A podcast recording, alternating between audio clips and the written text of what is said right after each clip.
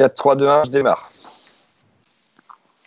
Salut les amis et bienvenue dans votre rendez-vous foot chaque semaine sur tendanceouest.com et toutes les plateformes de Tendance Ouest. Vous retrouvez le club foot avec toute l'actualité du foot normand, le Stade Malherbe de Caen, le hack, mais aussi le foot fédéral et le foot régional. Tous les foot, c'est sur le club foot Tendance Ouest avec aujourd'hui pour parler notamment du hack et du foot normand. Il nous rejoint après des vacances bien méritées, c'est Adrien Casanova du Courrier Cauchois. Salut Adrien.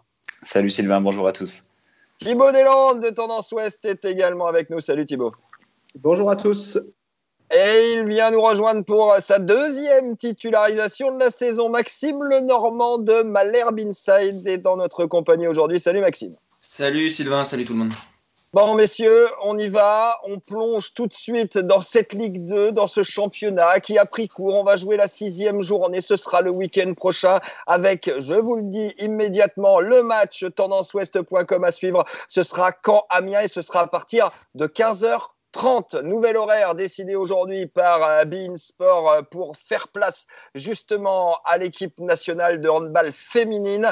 Le match du Stade Malherbe de Caen est décalé. Le Stade Malherbe de Caen mais qui nous fait pas plaisir lors de ces euh, deux dernières journées jouées. 0 à 0 contre Chambly et première défaite à Valenciennes. C'était samedi. Maxime Lenormand, je commence avec vous. Défaite, finalement, j'ai presque envie de dire, et contrairement à Pascal Duprat, logique à Valenciennes. Oui, logique, logique dans le sens où on n'a jamais vu Malherbe euh, capable finalement de. Enfin, Malherbe n'a jamais semblé capable de revenir au score après l'ouverture du score valenciennoise. J'ai pas non plus vu une domination outrageuse de Valenciennes. Il y a voilà ce, coup de casque qui vient se loger euh, sous, dans la lucarne de, Rio. Bon, ça aurait pu, ça aurait pu aussi sortir.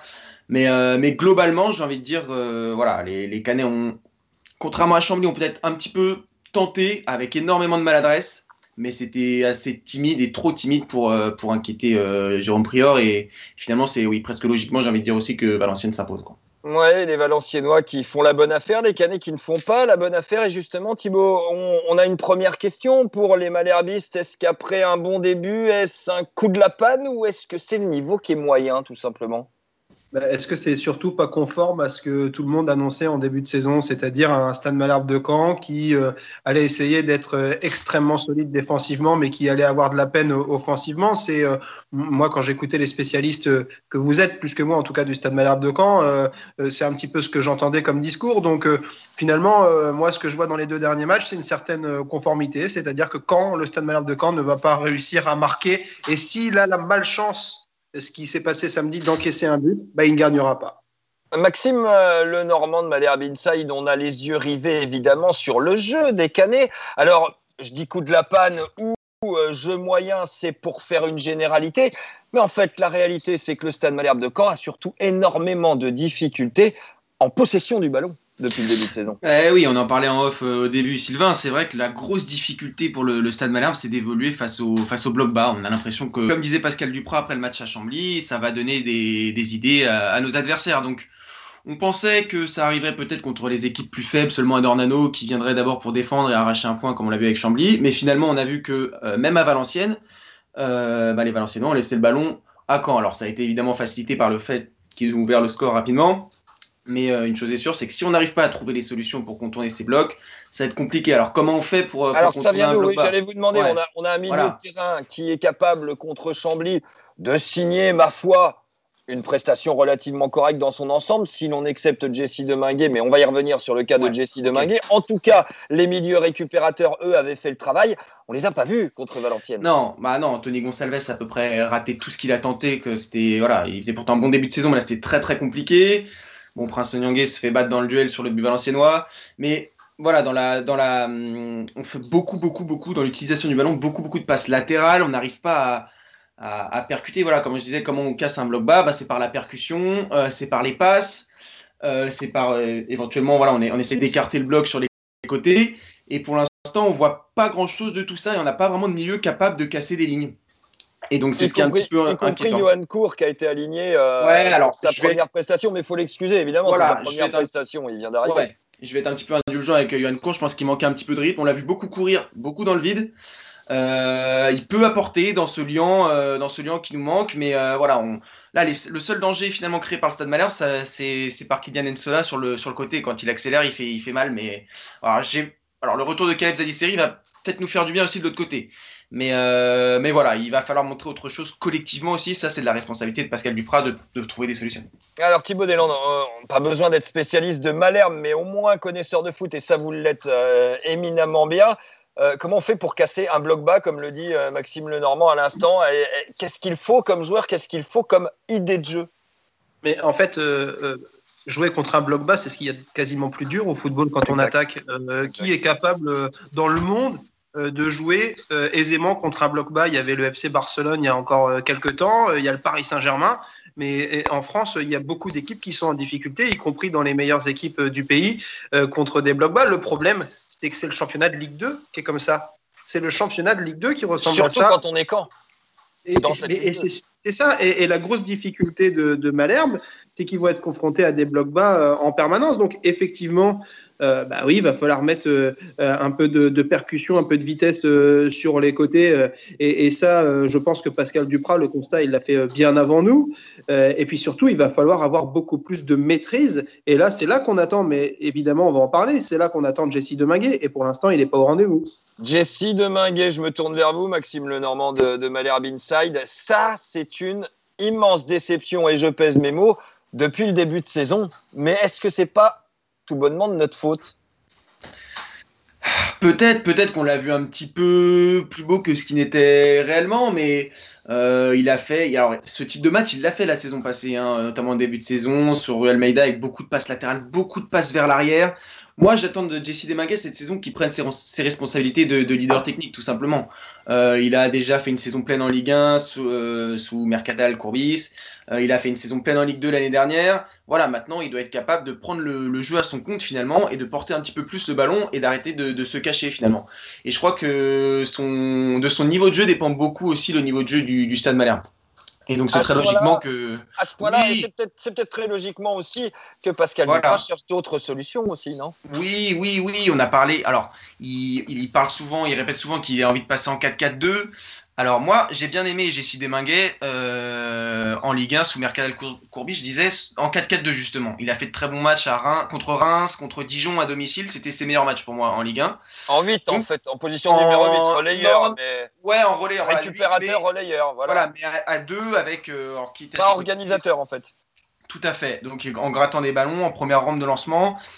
Moi, j'ai du mal à cerner quel est son meilleur poste. J'ai vu aussi délivrer, par exemple, un peu plus haut une très bonne passe décisive contre Nancy la saison dernière. Donc, j'ai du mal à le situer. Donc, euh, on va voir. Est-ce que Duprat va changer de système, peut-être avec l'arrivée d'Alexandre Mendy, qui est probable dans les prochains jours? Peut-être un passage en 4-4-2. Je ne sais pas ce qu'il faut faire pour Jessie Desminguet. Est-ce qu'un petit tour sur le banc peut lui faire du bien? Il y a Aliou Traoré qui va revenir. Euh, je sais pas. Je sais pas, mais ce qui est sûr, c'est que c'est un très bon joueur. Il a les qualités techniques, il, a une belle vision de jeu, mais il doit euh, tout simplement voilà, assumer ses responsabilités de, leader technique maintenant. Leader technique rime évidemment avec les yeux des autres clubs posés sur ce genre de joueur. Pascal Duprat l'a dit d'ailleurs. Question, et on va en continuer, messieurs, sur Jesse Deminguet. Le mercato se ferme lundi soir à 23h59. Est-ce que la saison de Jesse Deminguet et d'autres va s'ouvrir lundi soir à 23h59 et quelques secondes? Maxime? Bah, Je sais pas. Je sais, je sais pas Est-ce que c'est le mercato qui rend Jesse Deminguet comme ça? J'espère pas, ce serait dommage. C'est vrai qu'il y a le même problème à, Lyon. Là, c'est en train de se demander s'il est à War, tout ça, ils sont pas en train d'avoir la tête ailleurs. Mais, euh, mais voilà, bon, je, je sais pas. Moi, j'ai plus l'impression que. Euh, non, c'est plus un problème de. Peut-être pour Jesse Deminguet de style de jeu. C'est quelqu'un qui aime beaucoup redoubler les passes.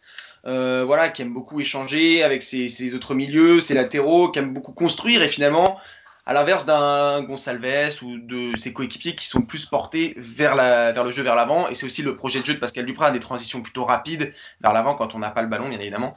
Euh... Vous dire, là, on est dans un projet très garandien finalement. C'est ça. Non, mais rapide, on nettoie le ballon et on va vite devant. C'est un petit peu ce qu'on avait vu lors des, des, premiers matchs contre, contre, contre Ajaccio, notamment, contre Clermont, un petit peu à Rodez aussi. On a eu beaucoup de on a beaucoup attendu. Ouais, et puis même, même, même, en première, on a beaucoup attendu derrière finalement. Euh, Rodez, on n'avait pas le ballon. Là, on se rend compte que dès qu'on a l'utilisation du ballon, ben ça, ça nous pose souci. Et je pense pas que ce soit un problème d'état d'esprit. Je pense que Jessie Deminguet, c'est un garçon justement qui a été souvent loué pour son état d'esprit. Je pense qu'il est à 100% impliqué dans le projet Malherbiste. Je pense que de toute façon, c'est pas avec ce genre de prestation qui va pouvoir intéresser les clubs euh, plus UP. Donc, euh, donc, euh, donc non, je pense que c'est pas le mercato qui influe là-dessus. Mercato pour vous, Thibaut Deslandes. Alors, vous êtes président euh, d'un club de National 3. Le mercato, c'est toujours une période assez compliquée, quel que soit le niveau d'ailleurs, euh, dans, dans l'état d'esprit des joueurs. Là, il est très long, ce mercato, cette année. Il s'achève euh, donc au mois d'octobre. C'est du jamais vu. Est-ce que ça peut vraiment jouer dans l'état d'esprit des joueurs, selon vous, Thibaut? Bah oui, forcément. Euh, surtout quand on est un joueur euh, relativement jeune. Euh, Jesse Deminguet, il est encore assez jeune. Hein, donc je ne sais pas s'il est concerné par ce mercato ou pas. Et ça, je dirais que lui seul, le club et ses agents le savent. Mais ça, ça, peut forcément jouer sur ses performances sportives. C'est une évidence parce qu'il se passe beaucoup de choses dans la tête. Est-ce que je vais partir? Est-ce que je vais rester? Il y a des histoires de contrats. Les joueurs, ils ont beau vous dire oui, moi je laisse faire mes agents. Non, ils ne laissent pas faire leurs agents. Ils savent très bien ce qui se passe dans leur, dans leurs coulisses. Ils savent très bien ce qui se passe chez eux et euh, évidemment que euh, ça peut avoir euh, un, impact sur leur performance sportive. Ça, c'est loin d'être neutre. Mais Jesse Dominguez, il est peut-être aussi comme d'autres. Il a peut-être du mal à digérer tout ce qui s'est passé ces derniers mois. Enfin, on est quand même sur une reprise extrêmement particulière. On est quand même sur une fin de saison l'année dernière qui ne s'est pas faite. Les mecs, ils ont été des mois et des mois à attendre la suite des événements. Et peut-être que J'en sais rien. Enfin, je veux dire, c'est vraiment de l'hypothèse, mais euh, peut-être que peut-être que ça joue euh, plus sur Jesse Deminguet que sur d'autres. Puis peut-être qu'il est tout simplement pas très bien en ce moment. On connaît ses qualités. Euh, j'entendais parler tout à l'heure de, du poste où il était le meilleur. Moi, je, je trouve qu'il a une, une, une, qualité de passe et, et, il a une vision du jeu qui peut lui permettre d'organiser le jeu du Stade Malherbe de Caen. Après, Jesse Deminguet, il bah, faut juste le laisser un petit peu tranquille peut-être en ce moment. Et, et euh, moi, j'ai assez confiance. Je trouve que c'est un joueur qui a, souvent du mal à démarrer ses saisons. Euh, c'est souvent assez compliqué pour lui en, début de saison ces dernières années. Donc je, je, suis assez confiant et effectivement, quand il va revenir à son niveau, je pense que ça peut être un élément, un facteur X pour le Stade Malherbe-Camp. Du côté des arrivées, Maxime Lenormand, alors il y en a trois en voie de garage, dans le pit stop, prêt à rugir sur la piste. Euh, du côté euh, du stade Malherbe de Caen, Alexandre Mendy de Bordeaux, vous en avez parlé il y a quelques instants, l'affaire est euh, ficelée, prête à être officialisée. Pour ce qui est du jeune russe Vladislav Molchan, alors on a décidé de l'appeler Molchan, hein. j'espère que ouais. s'il nous écoute, il nous donnera la prononciation exacte, mais en tout cas, on va dire que c'est Molchan pour aujourd'hui. Euh, lui, c'est carrément son club, euh, Denisei, qui l'a euh, officialisé hier euh, par la voie d'un communiqué Instagram. Et puis, moi, j'ai envie de m'arrêter d'abord, on va revenir sur ces deux cas-là, mais j'ai envie de m'arrêter d'abord sur le poste de gardien. Pendant quatre mois, Pascal Duprat nous a expliqué qu'il cherchait un numéro un. Plus question cette fois de remplacer Ryu. Il a l'air d'avoir convaincu en l'espace de trois mois. Vous en pensez quoi, Maxime?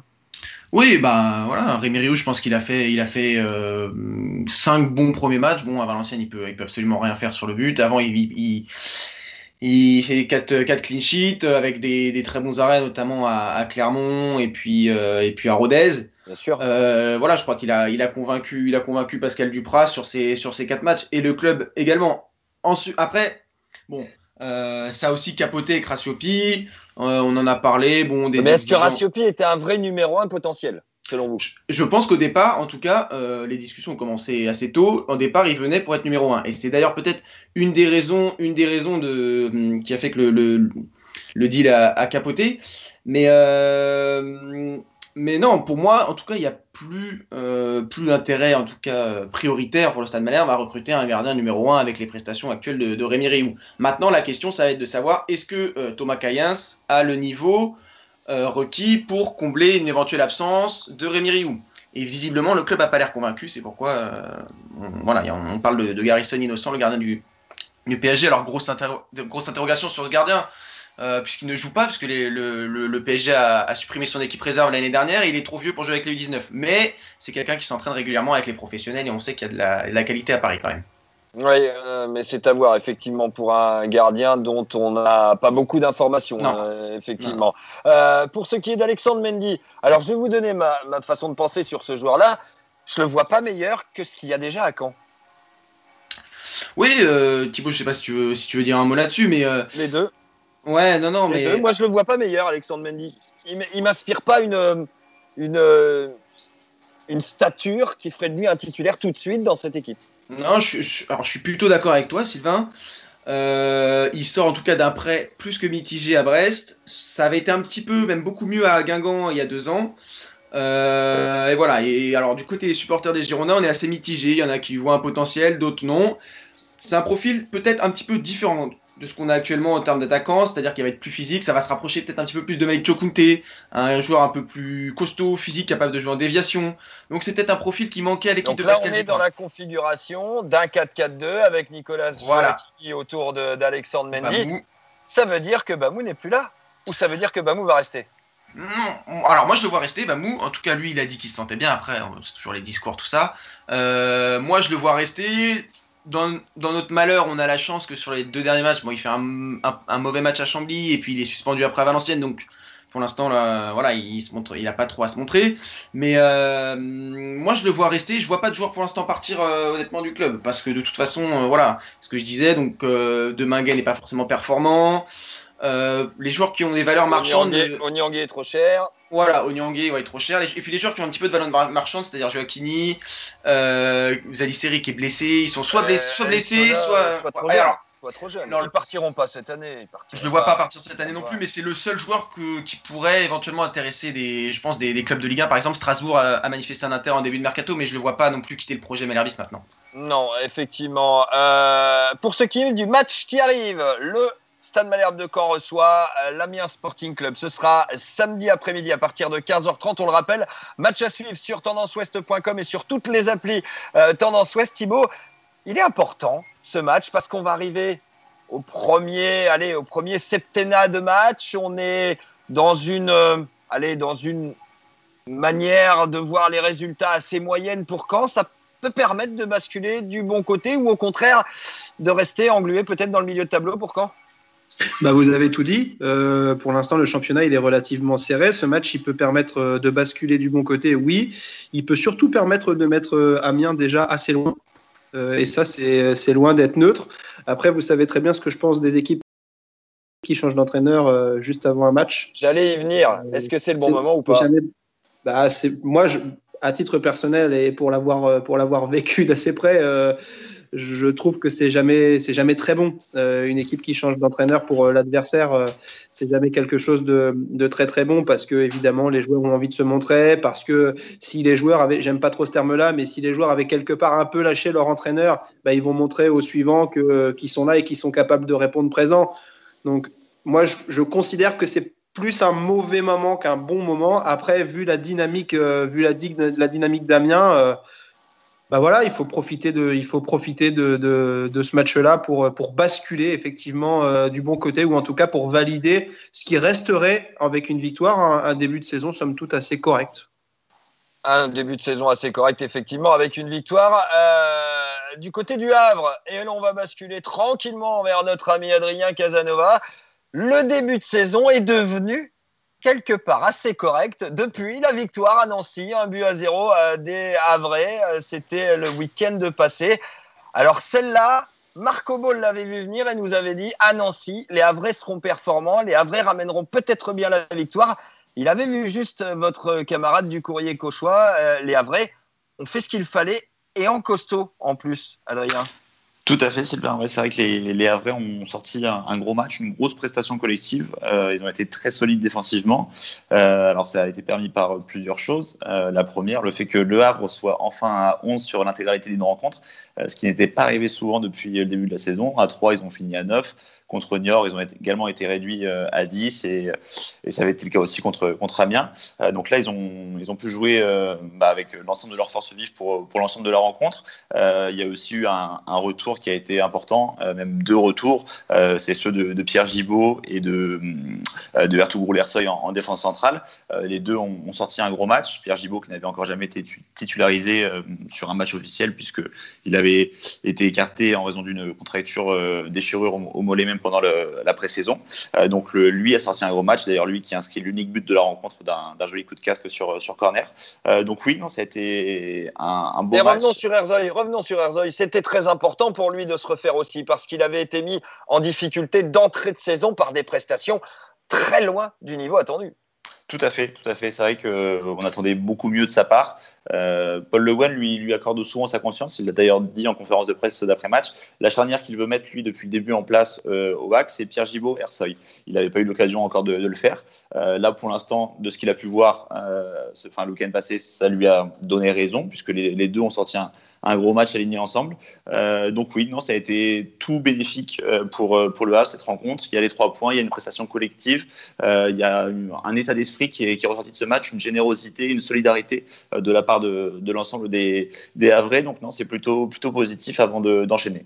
la première question concernant ces Hackmen, elle est évidemment encore pour vous, Adrien Casanova du Courrier Cauchois. Pourquoi ça marche bien à l'extérieur pour le hack et que ça ne marche pas à Océane? Euh, il y a peut-être une raison à ça, celle que, que mon collègue Jean-Marc Obo a évoqué la semaine passée, c'est le, style de jeu avec euh, cette euh, faculté à, à, se projeter rapidement à l'extérieur. Souvent, quand on laisse le ballon à l'adversaire, ça peut justement être un, avantage. on a des, joueurs très rapides sur, sur les côtés. Je pense notamment à, Quentin Cornet, il y en a, d'autres. Donc ça peut tout à fait être bah, l'une des raisons, en tout cas, qui, qui explique cette, cette forme du, du hack à l'extérieur. Après, est-ce que c'est la seule raison Je ne sais pas. Je ne sais même pas dire si on peut en faire une spécialité, puisque pour l'instant, ça reste encore assez tôt dans le championnat. On est encore à quelques matchs. Euh, il y, a, voilà, y a deux victoires euh, à l'extérieur et, une défaite. Donc bon, c'est encore assez tôt, mais oui, ça peut peut-être expliquer euh, cette, cette, faculté du, du hack à ramener des bons résultats. Peut-être. Thébault Deland, on a, vous l'avez dit tout à l'heure dans la partie Stade Malherbe de Caen, deux équipes finalement normandes assez jumelles dans le fonctionnement parce que ça préfère laisser le ballon à l'adversaire et jouer direct que de posséder le cuir. Et quand je vous disais que contourner un bloc euh, quand on est une équipe de football et de Ligue 2, c'est quelque chose d'extrêmement euh, compliqué. Euh, ce qui est valable pour Caen l'est également pour Le Havre. Il n'y a pas de raison, d'autant plus je pense que Le Havre est peut-être encore plus attendu cette année que, le Stade Malherbe par un, bon nombre d'équipes. Donc c'est euh, une, vraie difficulté que de trouver, et là j'ai vraiment pas de doute ni sur Paul Le Guen d'ailleurs, ni sur Pascal Duprat, euh, sur les, armes qu'ils vont réussir à trouver pour, pour contourner, pour étirer ces blocs euh, bas, pour peut-être faire sortir ces blocs bas. Euh, et, trouver des solutions avec la, vitesse de leurs joueurs sur les, sur les côtés. Mais non, j'ai l'impression en vous, en vous écoutant que euh, les deux équipes sont vraiment dans la même problématique, euh, à ceci près euh, que j'ai vraiment la sensation que Le Havre enchaîne les saisons et répète les saisons. C'est vrai ou pas? je vous, vois, je vous vois dire oui, Adrien Casanova. C'est une répétition constante pour Le Havre? C'est vrai que ça fait plusieurs saisons qu'on assiste aux mêmes choses. Euh, là encore aujourd'hui, je ne suis, pas, suis pas capable de vous dire si, si va réussir à performer la semaine prochaine ou justement replonger dans, dans ses travers. Ça vient euh, d'où ça, selon vous? Marco Beau était incapable de répondre la semaine dernière. Je suis sûr que vous, vous allez réussir. Allez. Pas forcément plus, non, J'avoue que c'est une question qui est pas évidente. Il y a, voilà, il y a, ça a beau tourner au niveau des entraîneurs, ça a beau tourner au niveau des joueurs. Euh, c'est une constante qui, revient année après année, saison après saison. Euh, il n'y a pas forcément d'explication. En tout cas, enfin, peut-être oui. Euh, le Havre souvent est considéré comme comme un gros dès le début de saison. Alors peut-être que les joueurs se mettent un petit peu de pression par rapport à ça. Je ne sais pas si ça peut, peut jouer, mais en tout cas, c'est vrai qu'il y a toujours bah, cette espèce de on part sur une série, puis au final ça s'arrête, et c'est après une série négative. Donc c'est assez bizarre, et il n'y a pas forcément enfin, moment, en tout cas, je n'arrive pas à trouver d'explication à, cela. Thibaut Deslandes, est-ce que vous en auriez une once d'explication? Comment se fait-il que l'on puisse répéter comme ça à l'infini les mêmes caractéristiques et presque, Adrien, vous allez me contredire ou pas, presque les mêmes résultats, presque les mêmes cheminements, presque les mêmes enchaînements? Moi, j'avais une, hypothèse pour l'année dernière, mais qui n'est plus valable cette année, c'était que Paul Le Guen était un entraîneur euh, euh, estampillé Ligue 1. Et que la Ligue 1 et la Ligue 2 sont deux championnats extrêmement différents dans la manière de jouer. Et que Paul Le Guen a peut-être mis du temps à appréhender ce championnat de, ce championnat de Ligue 2, euh, ce défi physique qui est plus important en Ligue 2 qu'en Ligue 1 pour moi. Ça, va, ça va moins vite, mais c'est à mon, goût plus physique. Euh, donc euh, l'explication que j'avais l'année dernière, elle est plus valable cette année. Et donc cette année, ben, je la cherche, comme tout le monde, cette explication. C'est-à-dire que comment Paul Le Guen, qui est quand même un des plus grands entraîneurs en France euh, de, de, la première double décennie des années 2000, comment Paul Le Guen n'arrive pas à trouver la solution Est-ce que tout simplement le problème ne vient pas des joueurs et il n'a pas les joueurs pour adapter son équipe à, ce championnat de, à ce championnat de Ligue 2. Et puis il y a une autre explication, c'est que la Ligue 2, en tout cas ce que j'observe depuis plusieurs années, elle est impronosticable. Jamais les ah équipes qu'on attend au rendez-vous, ou rarement les équipes qu'on attend au rendez-vous, le sont. Et regardez ce début de saison, c'est encore le cas cette année. Niort et le Paris FC devant. Qui aurait pronostiqué ça en début de saison ah, C'est évident. C'est probablement pas le cas en fin de saison. Oui, mais pour le moment, ce sont en tout cas les deux équipes Niort et le Paris FC qui font euh, la meilleure entame de championnat après euh, ces cinq premières journées. Et justement, sixième journée, chez qui se déplace le hack? Au Paris FC, Adrien euh, Casanova. Et pourtant, je ne veux pas faire Madame Irma, mais on a la sensation que c'est un match pour les Havrais, ça. Bah, c'est un match pour Havrais pour plusieurs raisons. La première, c'est que si le Havre gagne là, le Havre se replace euh, indubitablement dans, le haut du tableau. Et ça, les, les en, ont conscience. Ça va être très important pour, euh, pour eux d'aller chercher un résultat, à minima le nul, mais si possible la victoire, ça les mettrait en, très bonne position. Euh, d'autant qu'ensuite, il y a une semaine internationale. Donc c'est toujours bon de prendre un peu de points dans une semaine internationale, parce qu'une trêve peut toujours avoir des, conséquences derrière. On ne sait jamais quelles sont, quelles sont ces conséquences. Parfois, les joueurs, après une petite trêve comme ça, euh, bah, sont un peu plus relâchés à la, reprise. Donc, c'est toujours bien de prendre les points. Ce qui est pris n'est plus à prendre. Euh, en plus, le, Paris FC reste, euh, après trois, trois, enfin, trois victoires d'entrée, reste sur deux matchs. alors, pas forcément un petit peu en dessous. Il y a une défaite déjà surprise un petit peu contre Nancy à domicile. Et puis là, il reste sur un nul. Alors, certes, ils ont montré des ressources mentales. Ils ont été chercher un nul à Niort après avoir été mené 2-0. Mais ça reste un point de prix sur les deux derniers matchs. Donc il y a peut-être une petite faiblesse à aller chercher de ce côté-là, du côté du Paris FC. Et puis le Havre voilà, reste sur une victoire probante à Nancy. Il faut surfer sur cette dynamique et puis bah, jouer décomplexé. Ils ont su le faire euh, à Guingamp, ils ont su le faire à Nancy encore pourquoi pas la passe de 3 avec une troisième victoire de suite à l'extérieur. c'est tout ce que l'on peut souhaiter pour les Havrais, effectivement. Alors, comme pour les Canets, euh, les Havrais vont voir le mercato d'été extrêmement long cette saison s'achever lundi soir à 23h59. Et contrairement aux Canets, eh bien pour le moment, on est sur un zéro pointé en tant que tel, évidemment, parce que le Havre a fait ses recrues extrêmement rapidement euh, dans euh, ce mercato. C'était presque envie de dire avant l'été. Euh, mais sur cette fin d'été, c'est un zéro pointé. On n'a toujours pas l'attaquant souhaité pour le Hack et pour Paul Le Guen.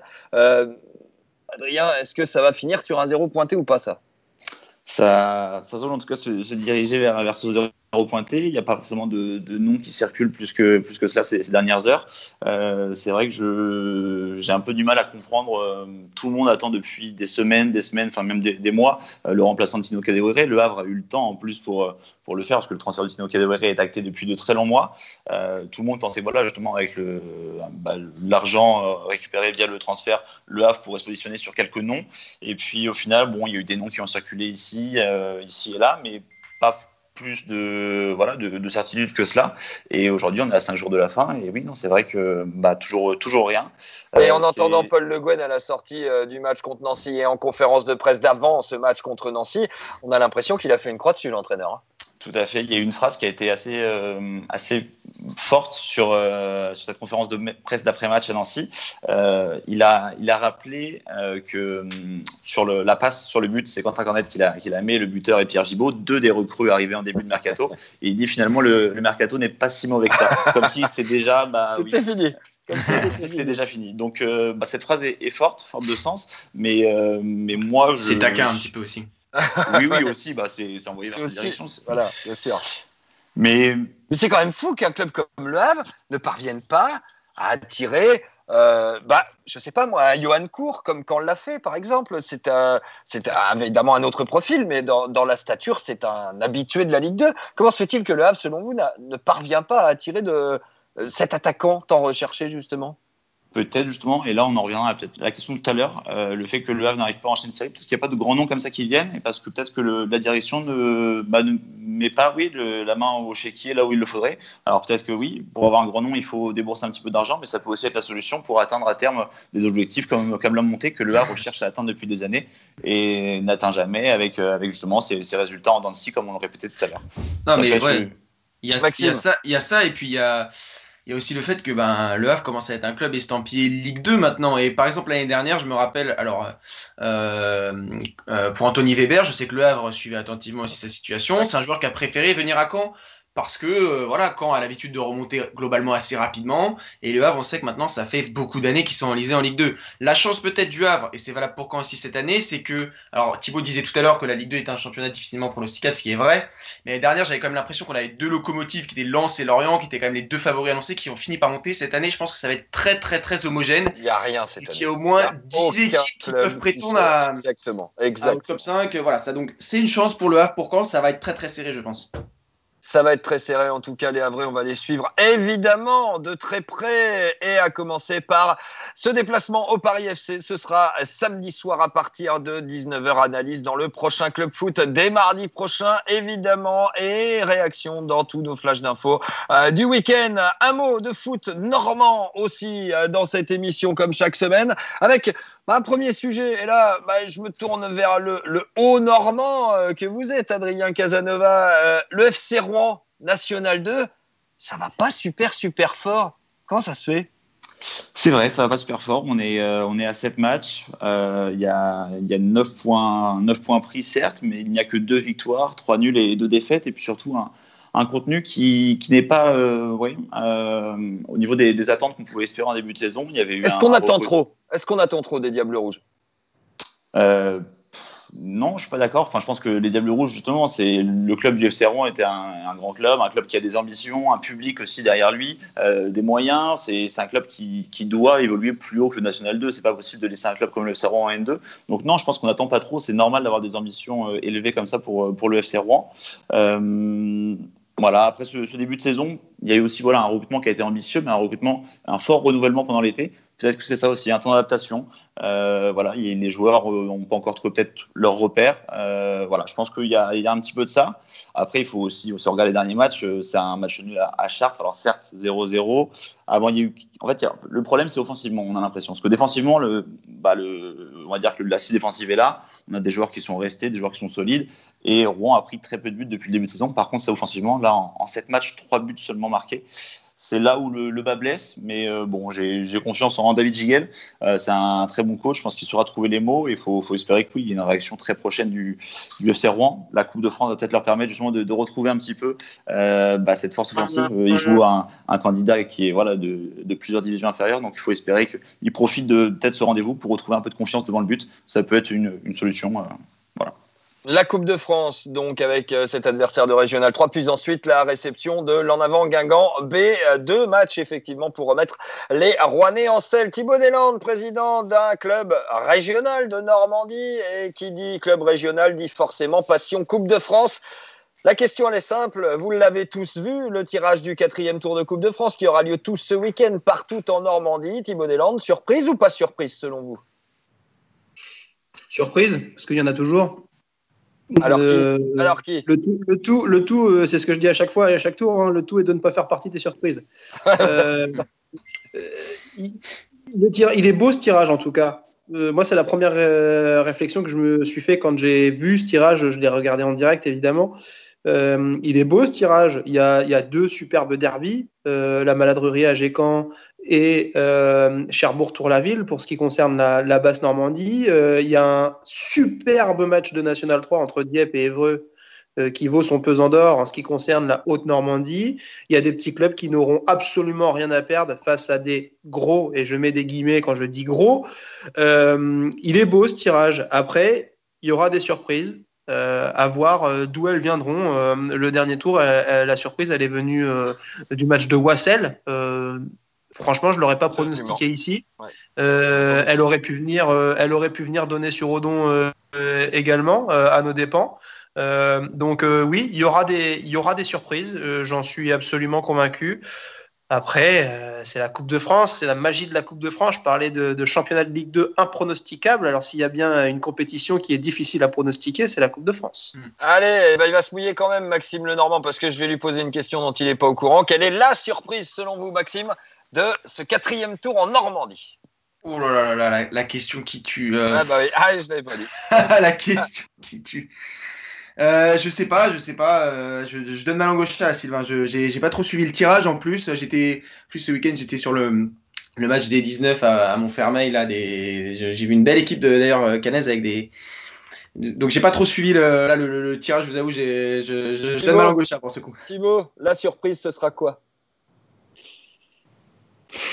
Euh, La surprise, la surprise, la surprise. Euh, Cherbourg qui tombe à Tour-la-Ville. Adrien, la surprise, ce sera quoi? Euh, Maudeville, le petit poussé cauchois qui va, qui va continuer et sortir Gisors, euh, club de R1. Allez, ça voilà, là c'est éventuellement de la bonne surprise. Dernier sujet, c'est avec vous, on va conclure là-dessus en, deux minutes, euh, Adrien. On l'a évoqué la semaine passée, euh, c'est la possibilité d'une deuxième liste euh, fabriquée en vue des élections de Ligue de football de Normandie. Alors la première, emmenée par le président sortant Pierre Leresteux, elle est déjà déposée, elle est déjà en, en phase d'officialisation. Est-ce qu'il va y en avoir une deuxième, notamment conduite par Romain Ferré, selon vous, Adrien du Courrier Cauchois? Oui, je pense. Euh, je pense qu'il y aura une, deuxième liste. Il l'a d'ailleurs pas avec lui en tête de liste. non, tout à fait. C'est ce qu'il a confié d'ailleurs à, notre confrère Mathieu, qui Mathieu Villot, qui intervient régulièrement ici. Euh, normalement, il, il va, enfin, en tout cas, conduire une liste de sa mouvement, qui va, qui va se présenter aux élections. Donc oui, je pense qu'il y aura une deuxième liste. Pour l'instant, elle n'a pas encore été déposée. Je crois qu'ils ont jusqu'au 7, 7 octobre. Mais, mais oui, je pense qu'il y aura une deuxième liste. J'ai envie de vous dire vivement le 7 octobre, messieurs, que l'on sache euh, comment le football normand va pouvoir choisir son futur président pour les quatre prochaines années. Merci à vous, Maxime Lenormand de Malherbe Inside. Merci à vous, Sylvain. Euh, Adrien Casanova du Courrier Cauchois. Merci à vous, Thibaut Deslandes de Tendance Ouest. Passez une très bonne semaine. Rendez-vous, on vous le rappelle, 30 ans direct sur Tendance Ouest et sur les applis Tendance Ouest pour Stan Malherbe de Caen, Amiens. D'ici là, passez une très bonne semaine foot, évidemment, en Normandie. Salut. Salut, Salut. Podcast by Tendance Ouest.